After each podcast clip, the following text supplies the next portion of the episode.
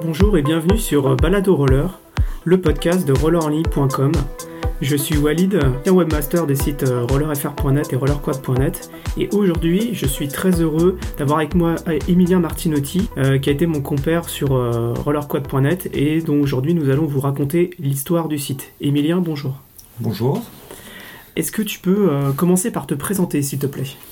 Je suis Emilien, je viens du longboard. Commencé le longboard en 2006-2007 jusqu'à connaître le roller derby date à laquelle j'ai commencé le, roller quad, donc en, vers janvier 2011. où j'ai commencé ma première saison, et en fin de première saison, j'ai connu Walid à la fin de l'été sur l'équipe de roller, euh, de roller derby de Montpellier. Et euh, professionnellement, qu'est-ce que tu fais? Euh, Professionnellement, je suis développeur, donc principalement site WordPress. Avant de parler de roller quad, on va refaire un peu la genèse du site d'où vient le site Roller Quad. C'est quelque chose qu'on a déjà abordé dans un podcast précédent, qui est le podcast qu'on a fait avec euh, mes acolytes Ben et Kalou quand on a parlé de rollerfr.net. Donc en fait, rollerquad.net, c'est un site qui est né en 2003, si mes souvenirs sont bons. Donc rollerfr.net, lui, est né en 2001, et donc rollerfr était un site on va dire un portail sur euh, le quad et le inline, principalement tout ce qui tournait autour du freestyle et du freeride. Et c'est un site volontairement élitiste, c'est-à-dire que euh, qui, était, euh, qui était à vocation à montrer un peu le meilleur de ce qu'on pouvait faire.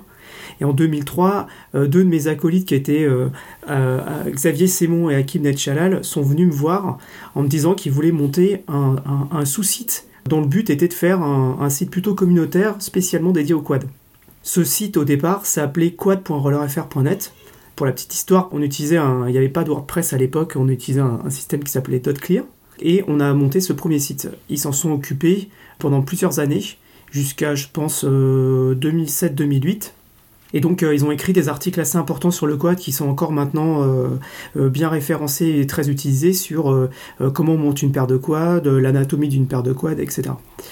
Ils ont arrêté ensuite parce qu'ils sont partis faire autre chose. Le site est ensuite passé entre plusieurs mains. Il y a un autre copain qui s'appelait Niesco qui est passé et qui a, maintenu le site.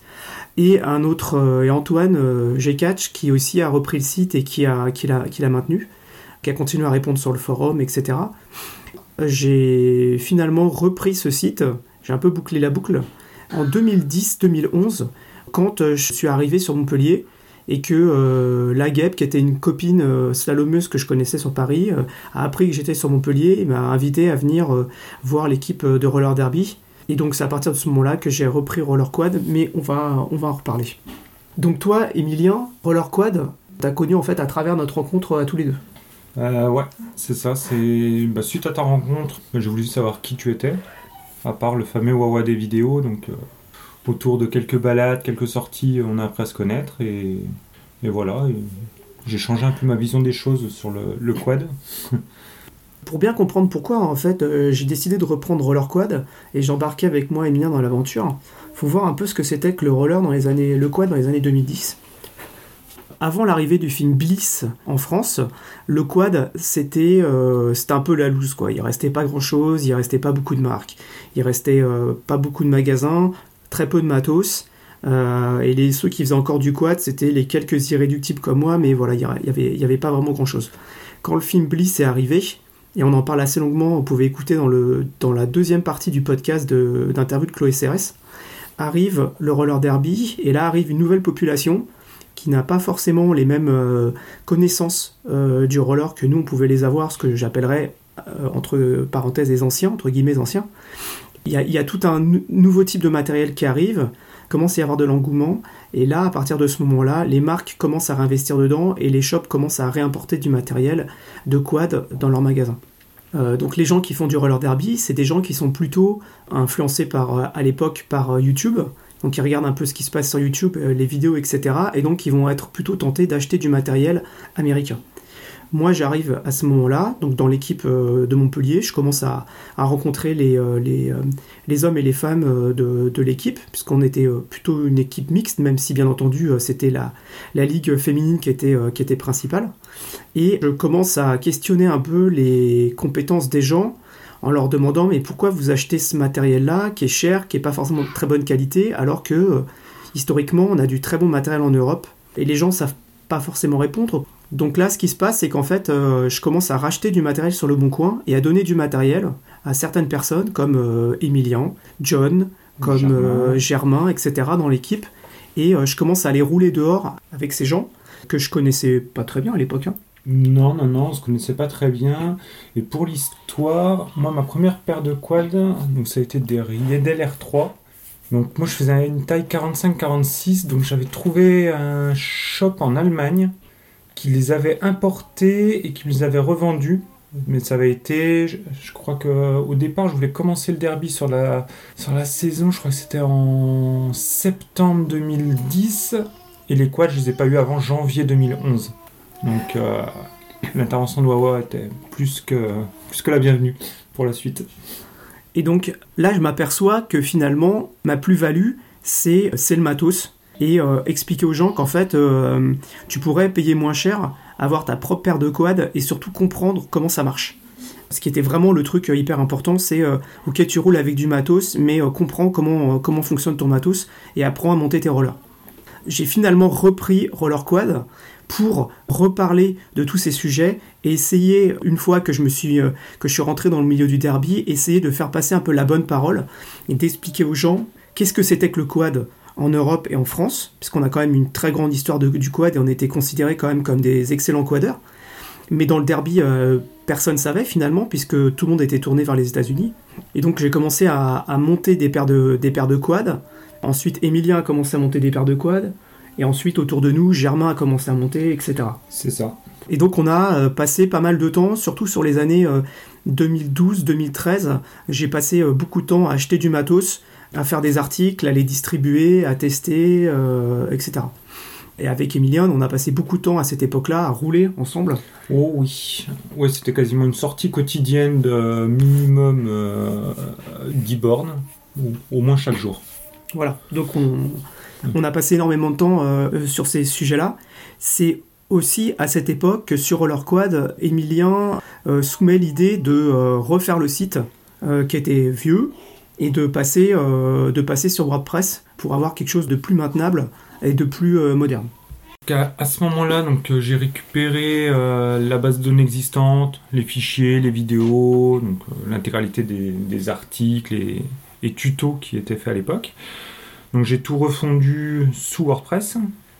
Donc ensuite on a réussi à avoir une première V1, ensuite une V2 quelques temps plus tard, puis une V3. Ensuite euh, on a commencé à faire des articles, à détailler des tutos et à proposer différents contenus. euh, comme c'était des jeux, comment apprendre le quad en quelques leçons, euh, ce genre de choses. Ce qu'on a commencé à faire, c'est qu'on a commencé à vraiment mettre l'accent sur, sur les customs.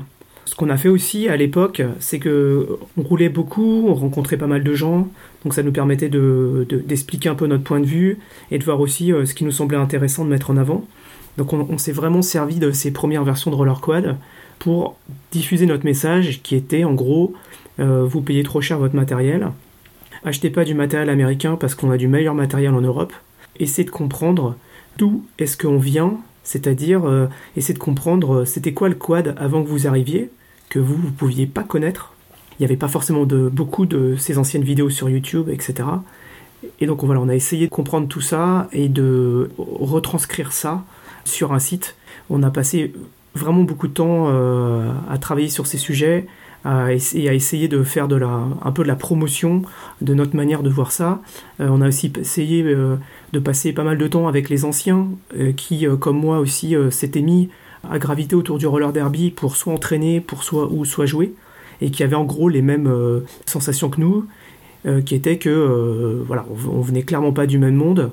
Pour nous, c'était le roller, c'était pas un sport, c'était vraiment une, une manière de vivre, que euh, c'était pas incroyable de prendre ses patins pour aller rouler dehors, c'était tout à fait normal, et que aussi on n'avait pas besoin de mettre des protèques, euh, de se barder de protèques en permanence, parce que en fait les protèques, c'est euh, quand t'as trop de protèques, et ben la trop de protèques tue la protèque, et donc résultat tu finis par euh, pas euh, développer euh, les compétences nécessaires qu'il te faut Les bons réflexes. euh, et les bons réflexes, voilà. Donc on a, on a passé beaucoup de temps à travailler sur ces sujets-là, qui étaient un peu à contre-courant de, de ce qui se passait à l'époque.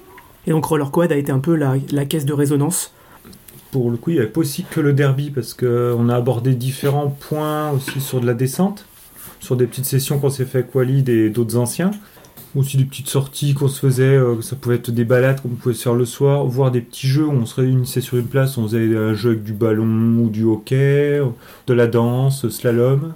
Et on a essayé de garder l'esprit euh, de départ du site que Hakim et Xavier avaient voulu, qui était un esprit communautaire.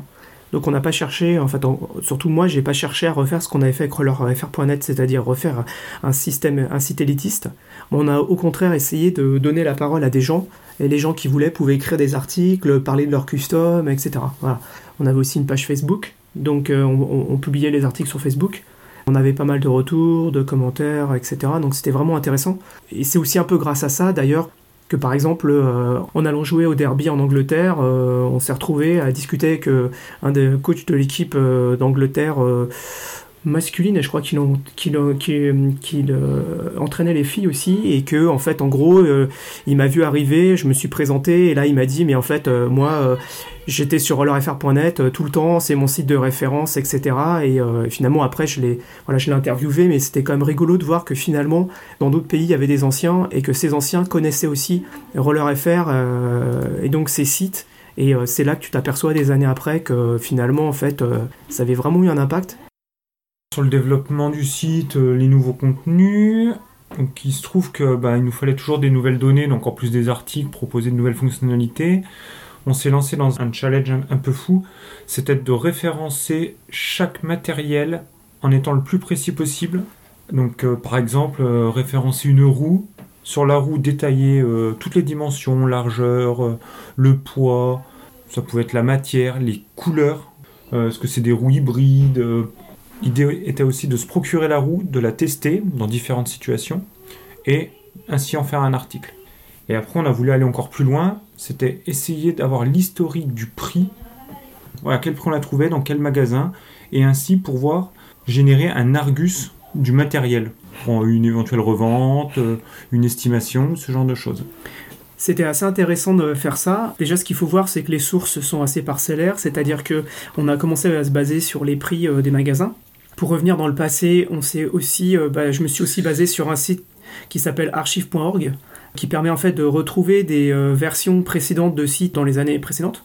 Donc là, j'ai fait un, très gros boulot d'aller re-regarder euh, chaque page de chaque site à des dates précédentes pour essayer de retrouver un petit peu ça. moi, ce qui m'intéressait euh, en faisant ce travail, c'était à la fois de faire un argus, mais aussi c'était de conforter une, une idée que j'ai eue, qui m'est venue avec le temps, qui est que le roller derby a fait exploser les prix du matos mais sauf que j'avais pas de chiffres. Et en remontant euh, assez loin, euh, sur les sites, c'est quand même assez compliqué de retourner avant les années 2000. Euh, Donc là, j'ai aussi récupéré plein de magazines à Surf. enfin bref, on a récupéré plein de vieux matos, des Crazy Rollers, des Roller Saga, des Roller Mag, etc., dans lesquels il y avait des pubs. on a commencé à rentrer tout ça dans notre base et à pouvoir montrer qu'effectivement, entre 2011 et 2012, enfin à partir de 2012 on va dire, euh, il y a eu une explosion du prix et en fait en gros euh, tout le prix euh, du matos qui n'était pas roller derby est resté stable et tout le prix du matos roller derby a été multiplié globalement x2 quoi. C'est ce que Chloé explique dans son podcast, c'est qu'elle a connu l'avant explosion des prix et à un moment t'achetais 8 roues pour un certain prix et puis quelques mois après t'achetais 4 roues pour le même prix quoi. Donc ça c'est vraiment quelque chose qui est assez intéressant puisque finalement on se retrouve dans un paradoxe qui est que à travers grâce au roller derby on a eu euh, plus de matos, plus de couleurs, etc. Mais d'un autre côté, à cause du roller derby, les prix ont explosé. Et donc, euh, nous, quadeurs, qui connaissions le prix des choses, et eh ben en fait, on s'est retrouvé à payer beaucoup plus cher. Donc ça, c'était vraiment très intéressant de, pouvoir euh, faire ces statistiques. Tant qu'on est dans les, dans les statistiques, les données, on a aussi les... Le nombre de vues sur le site avait augmenté donc depuis qu'on avait repris le projet.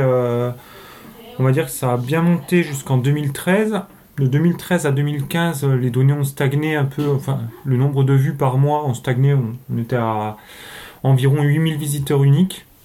Par ce qui était plutôt pas mal. Hein. Ce qui est plutôt correct pour une, un site de niche comme, le, comme Roller Quad.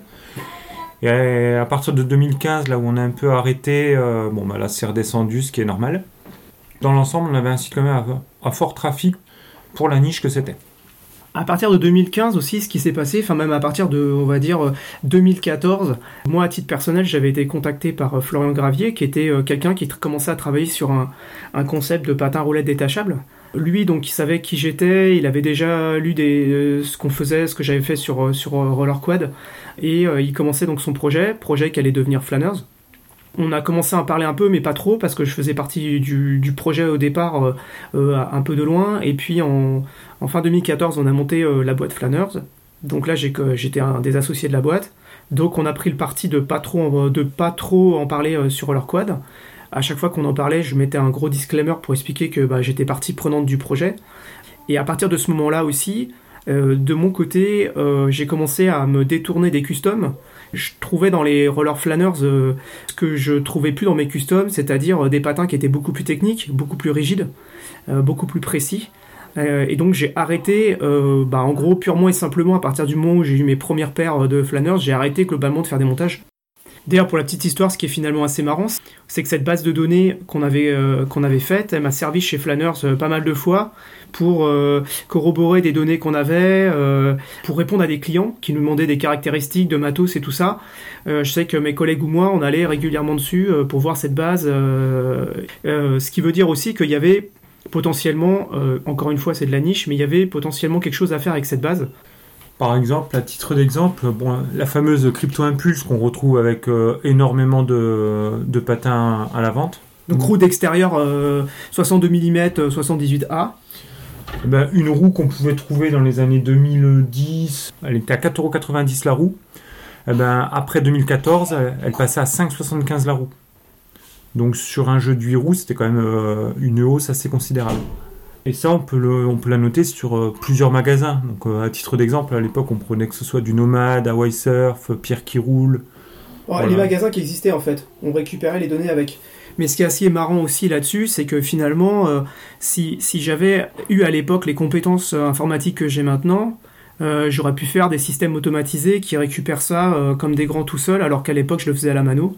Et on aurait pu faire une base de données, construire une base de données beaucoup plus intéressante. Qu'on avait tenté aussi, c'était de faire un, site de, de, vente en ligne entre particuliers uniquement pour les quads. Un genre le bon quad. Donc ça, c'était aussi un projet rigolo qu'on avait commencé, bon, qui n'a pas trop marché. Non, non, non, euh, c'est tous ces espèces de petits side projects euh, qu'on n'a jamais concrétisés. Voilà, bon, maintenant je dirais que les choses on la ferait différemment. Bah, je sais pas, je sais même pas si on referait un site euh, ou est-ce qu'on ferait direct sur les réseaux sociaux. L'attrait pour un site, c'est surtout l'historique, quoi, de pouvoir le référencement à l'historique, mais pas sûr et certain encore que les gens ils ont vraiment envie d'aller sur des sites.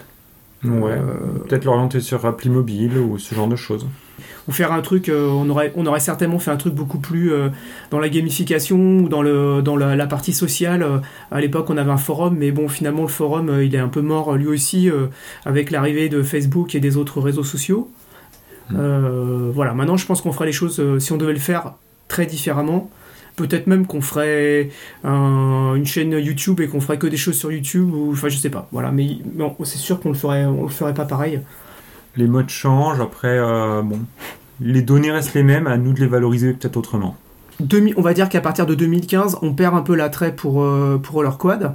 Moi, parce que euh, je roule moins, j'ai moins de temps, je me déplace énormément. Donc il y a Flanners, où là, pour le coup, je fais plus de custom.